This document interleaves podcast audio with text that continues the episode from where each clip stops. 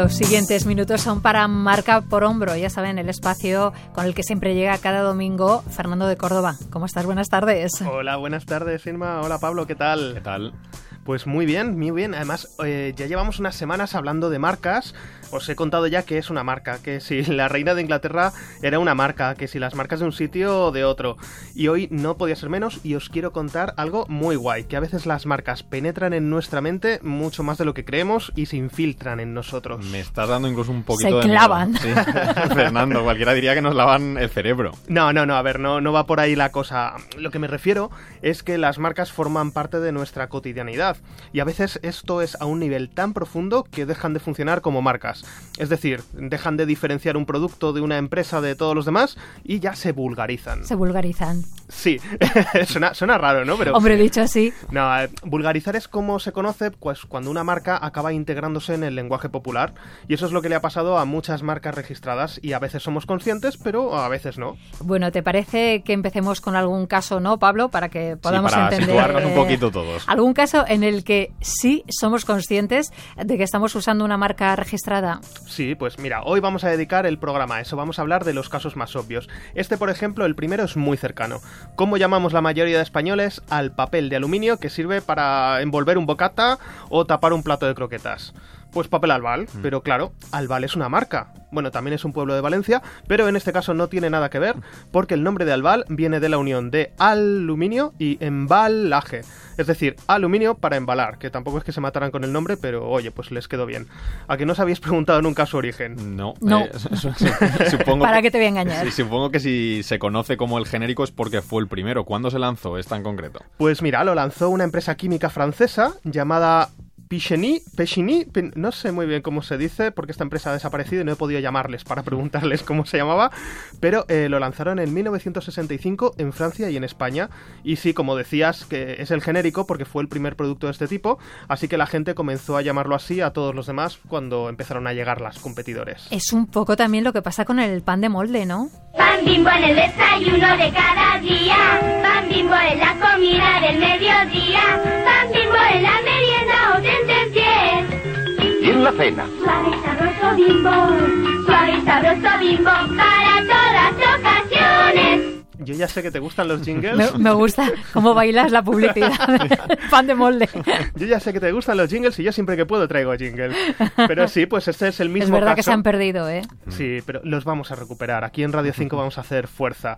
¿Por qué la gente lo llama pan bimbo? Pues que fue porque fue la primera marca en los años 60 que lo introdujo en nuestro país. Bueno, de bimbo y de su historia os voy a hablar otro día porque es súper interesante y da para una sección entera. Pero os quiero contar una curiosidad del lanzamiento de este producto. ¿A que no sabéis cuál es el principal beneficio que destacaban en su publicidad? Mm, Por decir algo que los sándwiches quedaban muy buenos. ¿Que era muy saludable? Pues no, no era ni el sabor, ni lo sano, Vale. ni lo saludable. Bueno, de hecho casi lo contrario. Os voy a leer el primer anuncio del Super Pan Bimbo, que es como lo llamaban aquel entonces. Un poquito de ambiente sesentero, por favor. Sus manos son las primeras en tocarlo. Super Pan Bimbo es más limpio. Resulta totalmente higiénico. La elaboración de Bimbo en su fábrica totalmente mecanizada se hace sin que en ningún momento Bimbo entre en contacto con la mano del hombre. Un pan moderno para una vida mejor. Hombre, en aquella época y en todas, también te lo digo, lo ideal es que los alimentos se manipulen lo menos posible. Claro, tiene sentido porque las marcas se tienen que adaptar a lo que demanda la gente en cada momento y en los años 60 pues la gente estaba más abierta a nuevas invenciones, a los electrodomésticos que les iban quitando tarea o a las nuevas medidas de higiene que les protegían contra las intoxicaciones y ahí los de Bimbo pues vieron un filón de mercado, un pan que se hace automáticamente. A mí lo que me parece curioso es que hoy pues se lleva un poco todo lo contrario, ¿no? Que los panes sean artesanales, que estén hechos por un panadero, con su mesa de madera, con sus propias manos, con el sudor de su frente. Estos son Eso no. ciclos, Fernando, Sí. ya lo Sí, sí, sabes. sí. Lo que pasa de moda luego Claro. Bueno, pues pasemos a la siguiente marca que todos usamos como genérico, los Kleenex. Eh, que son los pañuelos de papel desechables. Sí, pañuelos de papel desechable frente a Kleenex. Eh, Sí. tiene 10 sílabas frente a 2, pues es normal que haya calado el nombre de Kleenex, que como ya nos imaginamos todos, pues también es una marca registrada, en este caso por una compañía estadounidense llamada Kimberly Clark. Y el origen de los Kleenex está en los años 20, cuando se aprovechó la tecnología de los filtros de papel que se habían desarrollado para las máscaras antiguas de la Primera Guerra Mundial y se comercializó como accesorio para la higiene menstrual femenina. ¿Y ya tenían ese nombre que conocemos todos? Pues en realidad no, porque su primer nombre fue Cotex no se llamarían Kleenex hasta 1924, que ya, bueno, pues cambiaron un poquito la composición y comenzaron a venderlos como accesorio para desmaquillarse. ¿Y cuándo comenzaron, Fernando, a usarse como pañuelos para el constipado? Pues esto ya parece que fue en los años 30, o sea, les costó un poquito llegar a esa conclusión. Y de hecho fueron los propios consumidores los que comenzaron a darle este uso. Eh, utilizar un pañuelo desechable pues es mucho más higiénico que usar uno de tela porque te ayuda a prevenir contagios, te ayuda a prolongar, a, a evitar que se prolongue la enfermedad. Y de hecho la compañía hizo una campaña publicitaria centrándolo en esto, que se llamaba No lleves un resfriado en el bolsillo.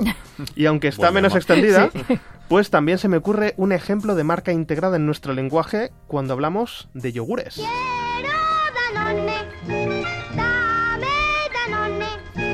Quiero Danone, dame Danone. Qué rico que está. Tengo que decir que hay una parte de los coros de esos niños que no, No. habían tomado yogures tampoco desnutridos.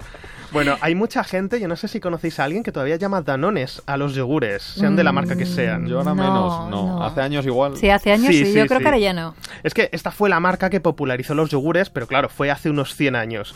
Pero es que los yogures son un invento más reciente de lo que creemos, al menos en su forma actual. Y eso que al principio eran algo medicinal, ahora os contaré. ¿Y de dónde viene el nombre? Pues resulta que Danone lo fundó un hombre llamado Isaac Caraso, un judío tesalónico que se estableció en Barcelona en 1919 con su familia. Después de haberse refugiado, bueno, hizo un viaje tremendo refugiándose de la Primera Guerra Mundial, eh, escapando de diferentes países. Y bueno, fue precisamente la familia la que le inspiró el nombre, porque a su hijo pequeño, que se llamaba Daniel, le llamaban Danón. Así que de Danón, Danone. Entonces, eh, ¿podemos decir que es el nombre de una persona o un diminutivo o... Sí, podemos. Danone, ¿no? Daniel, Danone. Pues de hecho es curioso porque el propio Danone, o sea, el propio Daniel, llegó a dirigir la división francesa de la empresa familiar cuando ya fue mayor, se graduó en comercio y luego más tarde dirigió todo el grupo que se había trasladado a Francia huyendo de la guerra civil. Esta gente no paraba de huir, los pobres no, no les salía nada bien. Y de hecho cuando en Francia se eh, llegaron los nazis se tuvieron que trasladar a Estados Unidos y adoptaron el nombre de la marca. Allí, en vez de llamarla en Estados Unidos Danone, la llamaron Danone y se sigue llamando así, por cierto. Vamos, que los orígenes de esta marca están muy ligados a las guerras o más bien a huir de ellas. Pero antes comentabas que los yogures eran medicina. Pues sí, entre finales del siglo XIX y principios del XX había mucho interés en analizar esa curiosa leche fermentada que parecía mejorar la salud de muchas comunidades en algunos países como Rusia o Bulgaria. Así que cuando Danone se estableció en Barcelona, lo primero que consiguieron fue la recomendación del Colegio de Médicos y tenían un acuerdo con la compañía de tranvías para que les hiciesen el reparto cada mañana con el primer servicio, porque se vendía en las farmacias.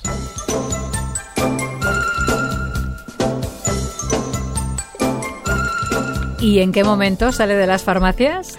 Pues esto fue un poco de debate familiar, porque cuando el hijo, el, Danón, el propio Danón, Daniel Caraso, se hizo cargo de la empresa en Francia, pues él ya tenía un poco más de visión comercial y lo que hizo fue cambiar un poco la fórmula para que fuera menos ácido y la gente lo empezase a tomar también como postre, no solo como remedio. Y poco a poco pues comenzó a extenderse la costumbre. Nos has traído ejemplos de marcas que utilizamos habitualmente sin saber que lo son. Se me ocurre una más que tú no has traído porque eres hombre, eh, pero las mujeres sí la conocemos muy bien, que es El la, rímel. el rímel, El la rímel. máscara de pestañas Sí, que sí, sí, es ah, que yo hay cuando era pequeña pensaba que el rímel se llamaba rímel, hasta que años después supe que, que no. era una marca y que en realidad era máscara de pestañas. ¿Esto es bueno o malo para estas marcas? Pues a ver, voy a hacerte un poco gallego, ¿no? Depende. Porque hay una cosa buena y es que les da mucha visibilidad. Todos los días, pues millones de personas tienen en la boca Bimbo, Albal, Kleenex o Rimmel. Y es muy difícil que alguien no las conozca o que alguien no sepa a qué se dedican. Se han convertido en representantes de su categoría y eso sin duda les da ventas, aunque solo sea porque pensemos que si son tan famosas no nos van a dejar tirados. Pero también hay un problema y es que la vulgarización es símbolo de falta de diferenciación. ¿A qué te refieres con esto? Pues a ver, que cuando tú, por ejemplo, en la lista de la compra pones Kleenex o papel albal o algo así, puede que te refieras a que quieres un pañuelo marca Kleenex o que quieres un papel de aluminio marca albal, pero también puede ser pues que te valga cualquier papel de aluminio o cualquier pan. Vamos, que si no tienen marca te llevas otra. Y en ese caso hay un riesgo para la marca, porque quiere decir que sí, que son muy conocidos, pero no han logrado crear esa diferenciación que evite que te dé igual una marca que otra. Además, cuando una marca se llega a vulgarizar mucho y pasa al habla popular, pueden incluso acabar perdiendo sus derechos, porque la ley considera que ya no representa un producto único, sino a una categoría, que ya es una palabra normal.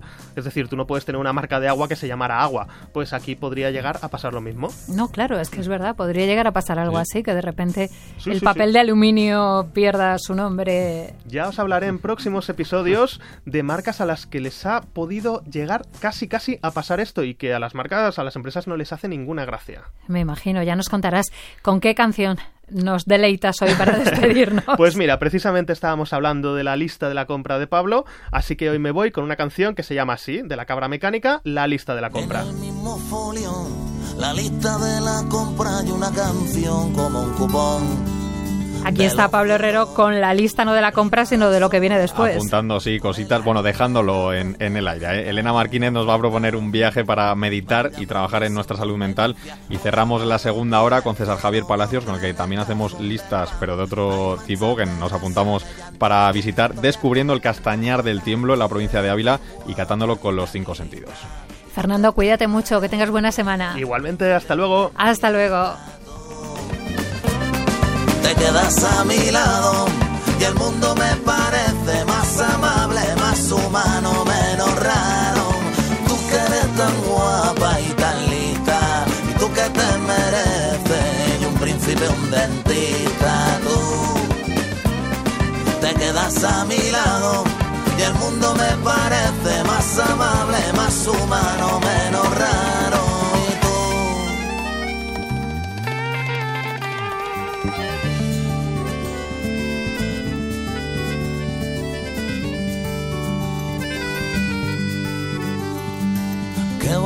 El mar.